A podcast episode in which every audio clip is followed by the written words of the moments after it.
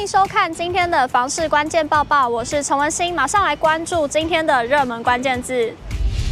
今天的热门关键字：买卖移转。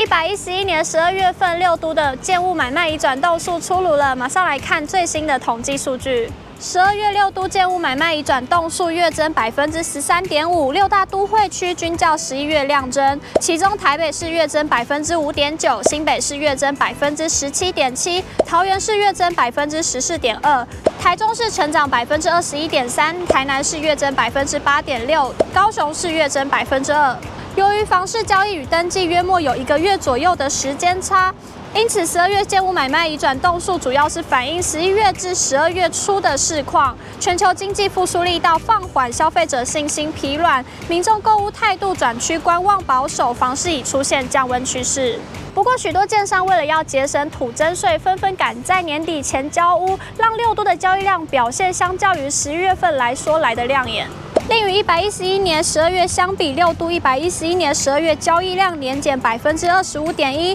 其中台北市年减百分之二六点二，新北市年减百分之二十八点一，桃园市年减百分之二十一点七，台中市年减百分之八点八，台南市年减百分之二十六点五，高雄市则年减百分之四十二点五。六大都会区较去年同期皆大幅量缩，除了台中市表现相对稳定之外，其余五大都会区量缩幅度均超过两成，高雄市更是减少于四成最多。进一步观察，一百一十一年全年六大都会区建物买卖已转栋数，六都整体交易量合计为二十四万多栋，与一百一十一年减百分之九。其中仅台中市较去年成长，年增百分之二，其余五都均较去年衰退。台北市年减百分之七点四，新北市年减百分之十一点九，桃园市年减百分之六点八，台南市年减百分之十三点七，高雄市年减百分之十七点三，新北市、台南市、高雄市均年减逾一。成量说最为明显。不过，若从历年全年交易量来观察，台南市一百一十一年的交易量仍是近九年来第三高，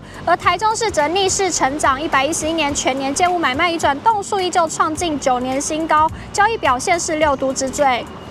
观察一百一十一年下半年的交易市况，累计一到八月份交易量受惠于新屋交屋潮挹注，年增率短暂重回正成长。但随后累计至九月、十月则再度呈现负成长，且衰退幅度逐月递增，从一到九月份的百分之一点四增至一到十月份的百分之四点四，到十一月累计交易量年减幅度更扩大至百分之七，负成长幅度逐步加大，全年量缩百分之九。是近六年来首次衰退，同时也将是近三年来最低量。永庆房屋延展中心副理陈金平提醒，全球经济面临衰退的风险，股汇市也持续震荡，民众普遍看坏今年经济景气，而国内消费者信心也创下金融海啸以来新低纪录。加上国内适度升息对房贷利率推升有感，民众购物负担更为吃重，让民众认为房市多头已到尽头。即使购物需求不减，但出价转趋审慎保守。若有意售屋的屋主能合理让利降价，才有加速成交的机会。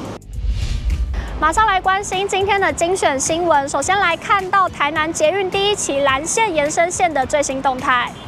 扮演串联府城旧市区与高铁台南车站特定区的先进运输系统第一期蓝线延伸线可行性研究已于去年底报部审议。台南市交通局除配合中央尽速完成可行性研究审议外，为加速蓝沿线建设计划推动，已完成综合规划作业招标程序，并已与顾问团队完成订约程序，将正式启动规划工作。接着来看到，从新闻主播台转战演艺圈主持人的蔡尚华，近期分享了买新屋换屋的好消息。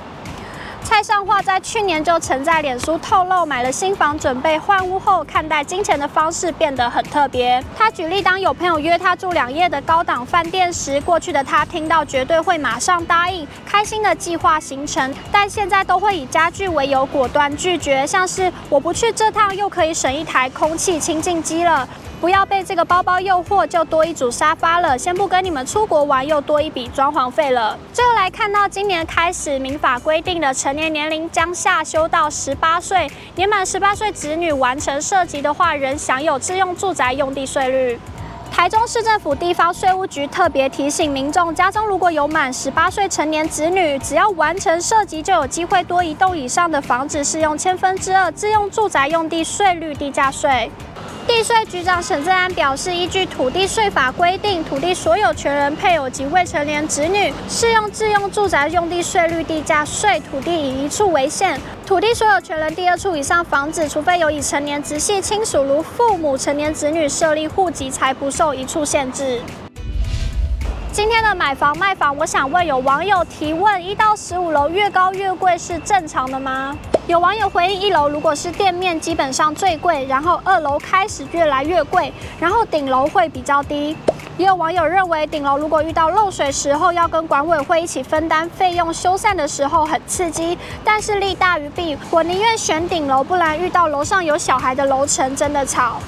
如果你喜欢今天影片，请不要忘记按赞、订阅，还有分享，并且开启小铃铛。我们下次再见。